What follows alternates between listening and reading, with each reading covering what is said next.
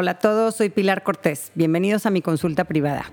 En este episodio vamos a hablar de cómo educar a los hijos sobre el dinero y cómo inculcarles una relación sana con los bienes materiales. Vamos a repasar qué nos dicen los estudios científicos sobre materialismo y felicidad y por qué el 90% de las fortunas familiares se acaban en la tercera generación. Te invito a escuchar y en el proceso tal vez aprendas algo sobre ti y los demás. Hoy nos comparte su caso Brenda y dice así. Hola Pilar, te escribo porque estoy muy preocupada por ciertas conversaciones que he escuchado entre mi hija y sus amiguitas. Mi hija tiene nueve años y el otro día escuché que estaban hablando de quién tenía una mansión, de que si el papá de una tenía cuatro choferes y donde ya me quise morir fue cuando oí que mi hija dijo que nosotros viajábamos en avión privado. Es verdad que mi papá tiene un avión en el que a veces viajamos, pero jamás ha sido tema de conversación entre nosotros. Me da miedo que se dejen llevar por el materialismo y que se vuelvan prepotentes o insensibles ante las realidades menos favorecidas. Yo y mi esposo somos personas muy austeras. Venimos de familias de gente trabajadora con valores de esfuerzo, honestidad y sencillez y que a lo largo de muchos años han construido un patrimonio grande del que hoy mis hijos disfrutan gratuitamente. Yo intento fingir que no tenemos tanto porque no quiero quitarles ese motor de querer conseguir cosas o que se crean que son mejores que los demás. Después de oír esa conversación de mi hija, le inventé que la casa en la que vivimos no es nuestra, que la rentamos con mucho esfuerzo, y siento que le bajó dos rayitas a su altanería. Me preocupa que al ver que tenemos dinero se vuelvan irresponsables con sus gastos cuando sean adultos y se quemen el patrimonio. Entiendo cómo en las generaciones pasadas de, nuestros de nuestras familias era más fácil inculcar estos valores de la sencillez y el esfuerzo porque no había suficientes recursos y las circunstancias los obligaban a ser austeros y a trabajar. Pero me siento perdida en cómo educar a mis hijos en estos valores si las necesidades materiales ya las tienen cubiertas y su futuro económico está asegurado.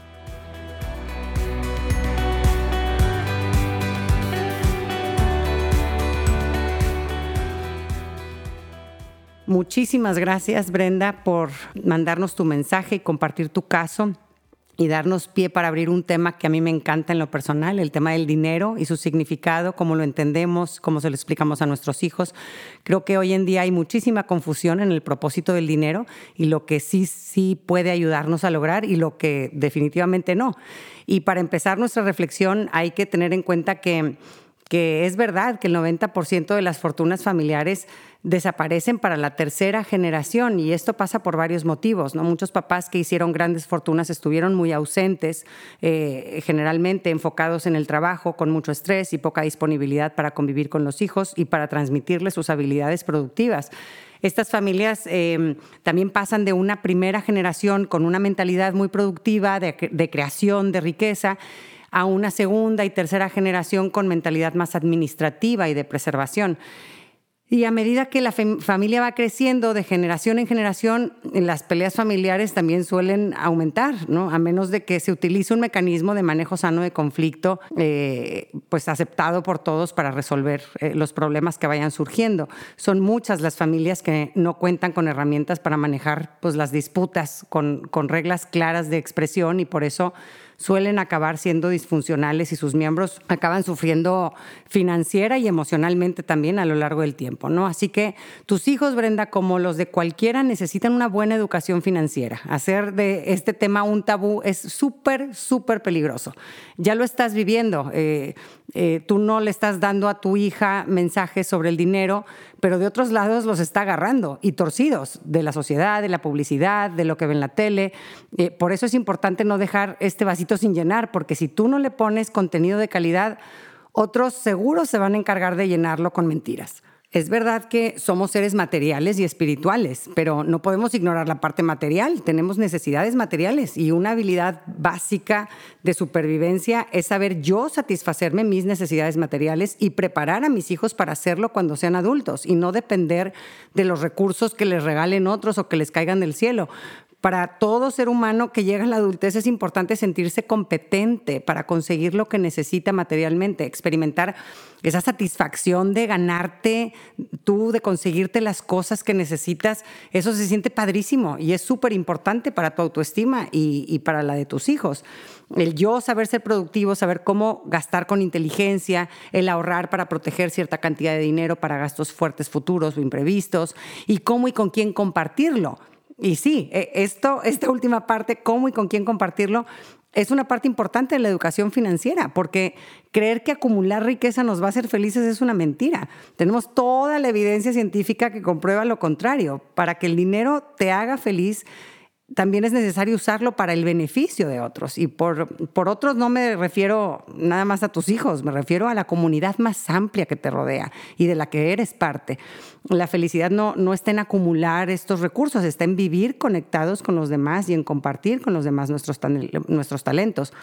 Eh, para nuestra autoestima también esto es importante, el sabernos un agente positivo de cambio en nuestro entorno. Yo soy valioso para otros. ¿no? Estas enseñanzas necesitan aprenderlas tus hijos, ¿no? que, ellos irán adquiriendo habilidades para ser productivos y que en un momento dado eh, van a poder hacerse cargo materialmente de sí mismos y de otros. Y sus papás y otros mentores los van a guiar en este proceso. Eh, y ahora pasemos al tema del materialismo. Y por materialismo nos referimos a la falsa creencia de que los bienes materiales son lo más importante en la vida. Hoy existe evidencia científica de docenas y docenas de estudios que indican que entre más una persona se crea el mensaje de la cultura del consumo y entre más se crea que lo importante en la vida es hacer mucho dinero y tener muchas posiciones, eh, más son las consecuencias negativas que sufre la persona.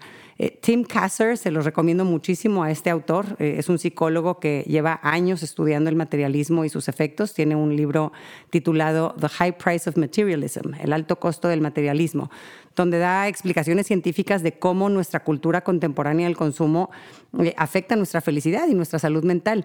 Mm, Kasser nos explica cómo las personas que centran sus valores en acumular riqueza o en posesiones materiales tienen más riesgo a ser infelices, incluyendo sufrir problemas de ansiedad, depresiones, baja autoestima y, y, problemas incluso en sus relaciones personales. Todo esto independientemente de la edad, la cultura o los ingresos. Y y podemos preguntarnos por qué una mentalidad materialista puede afectar nuestras relaciones personales. Eh, pues en estos estudios se ha visto que tener valores materialistas influye negativamente en cómo tratamos a las demás personas. Eh, eh, afecta en la forma en la que uno se relaciona, suele ser más egoísta, más narcisista, más manipulador, más competitivo, más individualista.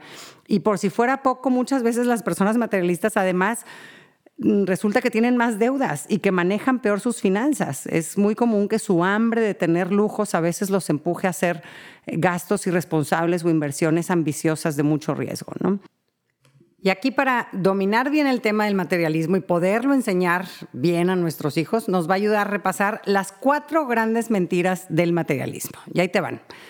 Primer gran mentira del materialismo, tu, apariencia física es clave para tu felicidad. Entre mejor apariencia, más, eh, felicidad. ¿no? Hace unos años tuve en consulta a una señora que se había divorciado hace unos meses y me contó que una de las cosas que no funcionaba en su relación era su vida sexual. Y, por eso, pues ella le había echado muchas ganas a bajar de peso, a hacer ejercicio y hasta hacerse unas super cirugías estéticas, ¿no? Yo la tenía ahí enfrente de mí y pues sí, sí veía una mujer muy guapa, este, y me contaba cómo cuando mejoró su aspecto físico, pues sus relaciones sexuales también mejoraron muchísimo. Eh, como que se encendió otra vez el fuego perdido y las cosas en general fueron mejor. Pero a los dos meses más o menos, pues los problemas volvieron, ¿no? Y un mes después ya estaban firmando divorcio. Y este es un ejemplo perfecto de lo que pasa cuando nos creemos esta mentira de que nuestra apariencia física es la clave para nuestra felicidad. Si no soy feliz debe ser porque yo no me veo bien o porque mi pareja no se ve bien o porque mi hija no se ve bien. Eh, si esta pareja, en vez de dedicarle toda esa energía y el dinero que le metieron a la pulida física de la señora, Si hubieran encauzado esa energía y ese dinero en educarse, en aprender a expresarse sin lastimarse, en autoanalizarse, en asesorarse con profesionales y aplicar herramientas para reparar ofensas del pasado, para hacer un trabajo personal de sanar sus heridas, para practicar técnicas de mindfulness, para regular la explosividad, etcétera. A ver, pues otro gallo hubiera cantado, ¿no? El cuerpazo pues no le sirvió para nada bueno, sí, para una gozadera de dos meses, pero pues nada más, ¿no? Este, hacemos esfuerzos tremendos por, por quitarnos las arrugas, por esculpirnos el cuerpo de cierta forma, emplear mucha energía en cómo luzco, eh, eh, producir mi aspecto, mi pelo, mis uñas, ¿no? Este, la gente más guapa no es la más feliz. No, no, hay evidencia que nos diga que esto le mueve un poquito la aguja o le aumenta un gramito a nuestra felicidad. Ni la gente más planchada de la cara y sin arrugas no, no tiene mejores relaciones con los demás. Este, la gente con mejor cuerpo no tiene la mejor vida sexual. Segunda mentira del materialismo. Para ser feliz hay que tener mucho dinero. Eh, hay estudios muy divertidos sobre la gente que se saca la lotería y, entonces van con, eh, van con esta persona, ah, se sacó la lotería y les, les preguntan, oye, tú antes de que te sacaras la lotería, del 0 al 10, ¿qué tan feliz eras? Entonces, pues dice la persona, no sé, pues yo era un 8. Ok, y ahora que te sacaste la lotería, ¿qué tan feliz eres? No, pues un 10. Ah, pues qué padre regresan a la siguiente semana y le vuelven a preguntar, oye, pues del, del 0 al 10, ¿cuánto sigues? ¿Cuánto, ¿Cuánto estás de feliz? Y no, pues 10, 10. ¡Ay, qué padre! Y así pasan durante varias semanas y la persona dice 10 hasta que llega un momento en donde vuelve a su nivel original de felicidad que dijo en un principio. Y esto es a las ocho semanas. Eh, es bastante bastante predecible en los diferentes casos en donde han hecho estudio, este estudio. No dura más de ocho semanas este estoy felicísimo y al final de cuentas regresan a su mismo nivel. Si su nivel anterior de felicidad era nueve, regresan un nueve, o si era un diez, regresan un diez, pero si era un cinco, regresan un cinco. ¿no? Entonces eh, es muy parecido al, al, tiempo que le duró la gozadera a la del cuerpazo, más o menos, unas ocho semanitas. Este, y puff, desaparece. ¿no? Eh, me, acuerdo en nuestros primeros años de matrimonio, eh, mi esposo y yo, en los que la verdad estábamos muy inmersos en, la preocupación de, hacer riqueza, ¿no? pues nos daba mucho miedo esto de salir a, hacer nosotros los que estábamos encargados de... Eh, pues de nosotros mismos y, de nuestros hijos y demás, ¿no? Mi, mi esposo tenía un muy buen trabajo que le pagaba muy bien, pero que le exigía muchísimas horas y energía. Y entonces pues no tenía tiempo ni de ver a sus amigos, ni de hacer ejercicio, ni de tener descansos espirituales, nada, ¿no? Todo era trabajar. Y yo pues muy sola, con mis hijos chiquitos en la casa, como single mom, y, cada vez más acostumbrada a hacer mi vida sin él. Y, él hace poco lo contó, en, lo contó en una entrevista, este, como un día, dice, le leí la cartilla, ¿no? le dije, a ver, ¿de qué nos sirve tu sueldazo si no nos vemos nunca. Y, cuando nos vemos eres un costal de papas agotado con gripa, con dolor de espalda. Pues, ¿de qué, ¿para qué queremos que ganes tanto dinero si, si nos estamos perdiendo de la posibilidad de disfrutar años familiares que se pasan y no regresan? Y que cuando ya tengas el suficiente dinero, que no sé si eso exista, pues quién sabe si tú y yo este, vamos a seguir eh, eh, encajando, ¿verdad? Porque pues we grow apart, ¿no? Entonces, este, pues fue un momento importante en nuestra propia historia en donde tomamos juntos la decisión de, de que mi esposo dejara ese trabajo, eh, pero pero muchas veces no estamos dispuestos a renunciar a, hacer más dinero eh, porque creemos que si hay más dinero seguro tiene que ser una mejor opción y, pues no vemos el downside de todo lo que pudiera traer, ¿no? Y entonces en cambio descuidamos o renunciamos a nuestros matrimonios, a la relación con nuestros hijos y al autocuidado. Tercera mentira del materialismo, tener cosas me hace más feliz. Este, y aquí, obviamente, pues digo, ya sabemos, gracias a Dios ha salido mucho una, ya toda esta corriente minimalista en donde pues nos hemos dado cuenta de que eh, eh, es delicioso quitarte posesiones, que el hecho de estar acumulando aumenta tu ansiedad eh, y que vivir con poquito te hace que te sientas ligero emocionalmente incluso, ¿no? Entonces, este, eh, creer que tener cosas me va a hacer feliz eh, es una farsa. Se sabe que la gente que tiene dinero y que es más feliz es porque su dinero lo usa más bien en, en, experiencias, no en comprar cosas materiales. La mansión no te va a dar el calor de hogar y la unión familiar. Este, ¿cuánto, ¿Cuánta gente le pasó que de adolescente decías, a nosotros nos encantaba juntarnos en casa de fulanito y habían casas mucho más padres de otros amigos del grupo, pero en casa de fulanito nos sentíamos bien a gusto, ¿no? Este, a mí esta frase de El Principito me encanta, que dice, lo esencial es invisible para los ojos, que es cierto, lo esencial no se ve, no se huele, no se toca. Y cuarta mentira del el materialismo, pertenecer a grupos exclusivos es muy importante. Esta me encanta. Eh, esta, esta mentira te dice, aguas, hay ciudadanos de primera y ciudadanos de segunda, y tú debes de procurar estar entre los de primera, ¿ok? Entonces, y trata con la punta del pie a los de segunda, obviamente tienes todo el derecho a hacerlo. Entonces, busca pertenecer a grupos que alimentan tu ego y te hacen sentir superior a los demás, busca rodearte de personas con buena apariencia, con dinero, con grandes posesiones y, serás feliz, ¿no? Bullshit, ¿no? Ya, ya, hemos hablado algo de los grupitos de transición en la adolescencia, pero aquí hay que recordarlo.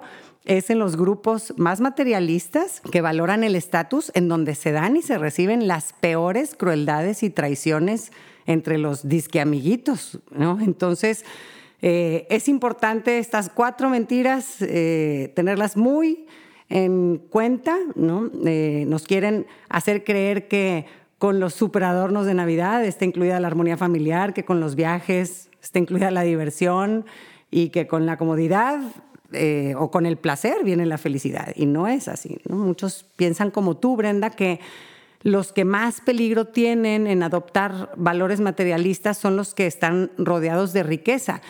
Pero la ciencia, fíjate que no, apunta precisamente en esta dirección. Tener mucho dinero no es lo que hace a una persona materialista.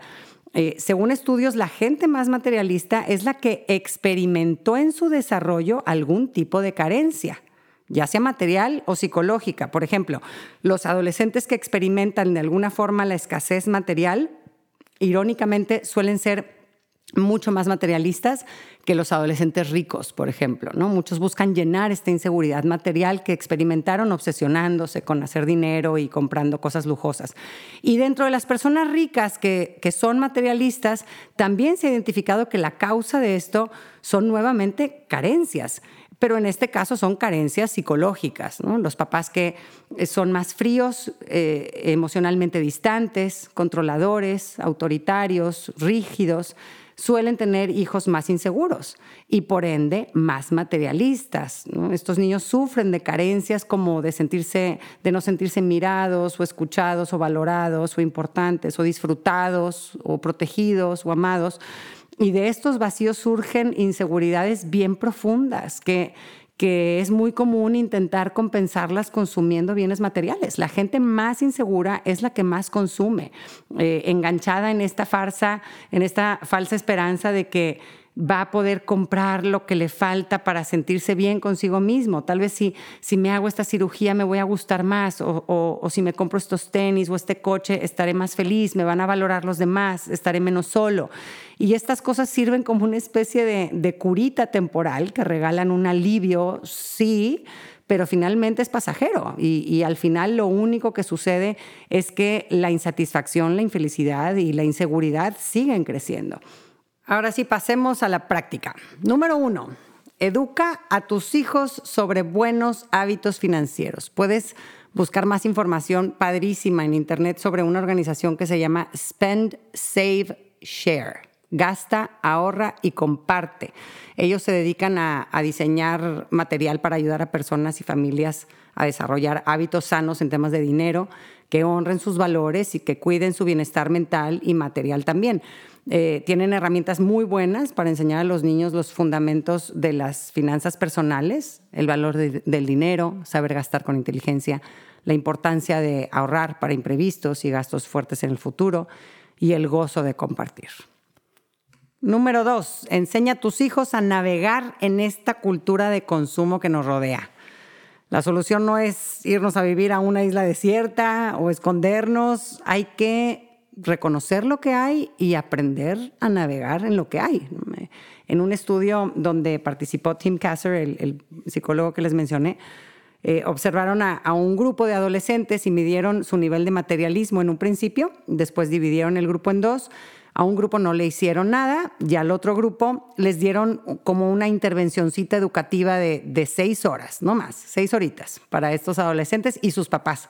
Y en estas intervenciones les explicaron pues en qué consistía un sano manejo del dinero, cuál es la relación dinero-felicidad, los efectos de la cultura del consumismo, de la publicidad, de los mensajes eh, consumistas que recibimos de amistades, políticos, escuelas, anuncios, etcétera, ¿no?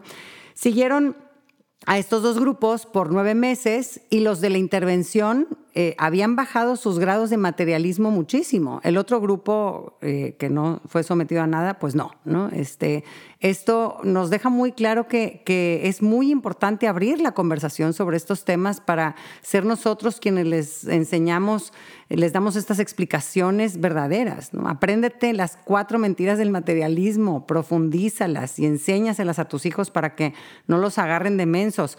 Les recomiendo mucho un, documental súper padre sobre felicidad, se llama Happy. Eh, véanlo, eh, les va a ayudar a entender realmente qué afecta nuestra felicidad y ver cómo, cómo pues el, materialismo es algo que, nos puede llegar a, puede llegar a ser un, obstáculo muy importante que, nos impida eh, realizarlo. ¿no? Número tres, no ocultes o mientas a tus hijos sobre su situación económica, sea privilegiada o no, cualquiera que sea. Los secretos en las familias hacen mucho ruido en la comprensión de la propia historia y, provocan confusión y provocan inseguridad. Siempre es bueno entender nuestra historia, cualquiera que sea, y, que las cosas nos hagan sentido. es muy importante para nuestra salud mental saber de dónde vengo, quiénes fueron mis antepasados o mi historia familiar, eh, esta información nos ubica, nos da lecciones. Eh, háblale a tus hijos de la historia de las personas que hicieron el patrimonio del que ellos ahora disfrutan, de su disciplina, de su esfuerzo y también de sus errores. Digo, no se trata de endiosar aquí a nadie, ¿verdad? Y decir, ah, es que como él hizo lana es, es perfecto y es maravilloso. Pues no, era una persona normal. Eh, las cosas son como son, ¿no? Aceptar lo que hay, lo que es con naturalidad y siempre transmitiendo el valor, sí, de la responsabilidad. Si yo vivo en un mundo de desigualdad, donde yo he sido beneficiado en el aspecto material, pues sí tengo una responsabilidad, como aquel que posee una inteligencia superior, pues también tiene la responsabilidad de ponerla al servicio de su comunidad para hacerla trascender a su inteligencia, ¿no? Y poder tocar otras vidas. No, no es lo que tengo, sino para, lo, para qué lo uso. Si tengo belleza, si tengo inteligencia, si tengo habilidades motrices, si tengo el don de gentes, para qué lo uso es lo importante. Número cuatro, fomenta con tu esposo y con tus hijos actividades sencillas, gratuitas, donde puedan experimentar que no es verdad que entre más gastas, mejor te la pasas. Eh, y, y, haz hincapié y di qué padre, qué rico venir aquí. Es un plan súper accesible y estuvo padrísimo, ¿verdad? Número cinco, enfócate en llenar las necesidades psicológicas de tus hijos, de sentirse mirados y reconocidos, de sentirse importantes, disfrutados, aceptados, arropados, protegidos. De estas experiencias surge la seguridad que hace a los niños menos consumistas y más conformes con quienes son. Número seis, ayuda a tus hijos a diferenciar entre necesidades y antojos, que, que, el dinero no sea el primer filtro por el cual decidas si, si compras algo o no. Es que no traigo dinero, es que está muy caro. Esas son razones materialistas. O sea, si te alcanza, siempre lo compras y si traes dinero, siempre te lo gastas. Eh, eh, ayuda a que, a que se pregunte, ayúdale a tu hijo a que se pregunte, lo necesito, eh, ¿qué le aportaría esto a mi vida? Creo que está inflado el precio.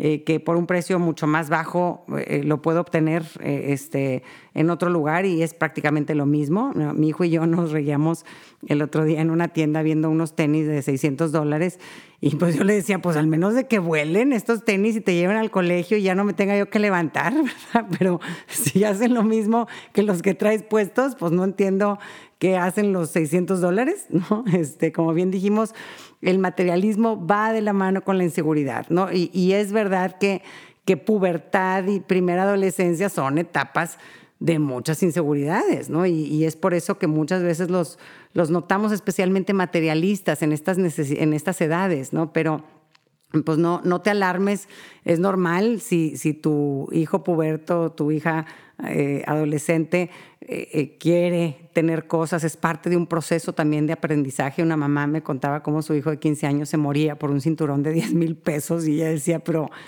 pero está loco, pero por supuesto que yo no se lo voy a comprar. Pero el niño insistía y, al final se lo fue y se lo compró con sus, y sus en sus ahorros. Y, este, y decía la mamá, es que no sé, que lo lleve, si obligarlo a que lo regrese. En fin, este, pues ya se lo quedó y con el paso del tiempo eh, también haber hecho este gasto fue un aprendizaje para él, ¿no? El, niño se fue dando cuenta, pues de lo que le aportó ese cinturón a su vida y de lo que no, ¿verdad? pues para aprender también hay que, hay que experimentar y equivocarse eh, y analizar los resultados. Número siete, trabaja, esfuérzate y échale pasión a algún proyecto que, que no te dé beneficios económicos, pero de donde ganes bienes mayores a los monetarios. Eh, este podcast, por ejemplo, pues no me da dinero, pero definitivamente Claro que ha aumentado mi felicidad, tener un reto, salir de mi zona de confort, recibir mensajes de tanta gente que, que me agradece, que me dice cuánto les está ayudando, sentir que estoy contribuyendo, que mi mundo sea un lugar mejor, dejar un legado. Haz algo que te haga sentir que eres parte de algo más grande, que estás conectado con tu entorno más amplio y que tú estás haciendo algo por mejorarlo. Tus hijos van a ver esto y se van a contagiar con este brillo que, vas a sacar de, estos esfuerzos. Número ocho, sigan tú y tu esposo siendo ejemplo de sencillez, Brenda. Como bien dices, qué padre que, que modelen estos comportamientos no materialistas. El testimonio grita más que mil palabras, que te vean feliz sin necesidad de usar cosas lujosas, de tener grandes comodidades, que vean que, que no, no te agobias cuando algo se maltrata o se rompe. O el otro día este, estaba mi hijo triste porque sus pants se le rompieron y pues le digo, pues sí, te entiendo, ¿verdad? Así pasa con las cosas materiales, ¿verdad? Pues las cosas son cosas, se acaban, se rompen, se pierden, te las roban. Este, no hay que ponerles demasiadas esperanzas. Eh, eh, que te vean más bien esforzándote por objetivos espirituales, ¿no? Esos, esos sí no pasan de moda, no se gastan ni te los pueden robar. Y número nueve, encuentra cómo poner tu granito de arena en la lucha contra la pobreza. Yo creo que es responsabilidad de todos los que tenemos nuestras necesidades básicas cubiertas colaborar para que cada vez haya menos gente en la pobreza, desde cualquiera que sea tu trinchera y, y, no solo con tu dinero, hay talentos más importantes que el dinero y que poniéndolos al servicio de los demás pueden aliviar las desigualdades tan injustas que hay en el mundo. Eh, los estudios indican que la felicidad es un lujo inalcanzable cuando no tengo suficiente para cubrir mis necesidades básicas de alimento, techo y ropa. Por eso la injusticia más grande en nuestro mundo es la pobreza. Eh, una vez que nuestras necesidades básicas ya están cubiertas, tener más o menos dinero sabemos que no mueve la aguja de nuestra felicidad. No, hay diferencia en las posibilidades que tiene para ser feliz el señor que tiene un carrito discreto de tercera mano y el que tiene cinco choferes. Eh, donde sí el dinero hace una diferencia es cuando no hay para lo básico. Gracias por escucharme. Te deseo que seas muy, pero muy rico, rico en buenas amistades, rico en tu fe, rico en agradecimiento y optimismo rico en autoestima, rico en satisfacción por todo lo que das a los demás. Un abrazo a todos.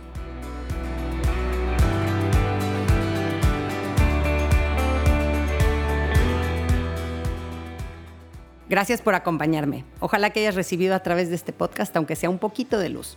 Si te gustó lo que escuchaste, suscríbete y aliméntate semanalmente con contenido que te ayudará a construir una vida mejor. Si quieres compartir la luz que te llevaste de este tema, Puedes enviarnos tus comentarios por mensaje de voz o por escrito al número más 52 8111 930543 o por email en consulta privada arroba luminapilarcortés.com, cortés con S. En mi página puedes accesar a talleres en línea y más material educativo. Encuéntrame en www.luminapilarcortés.com.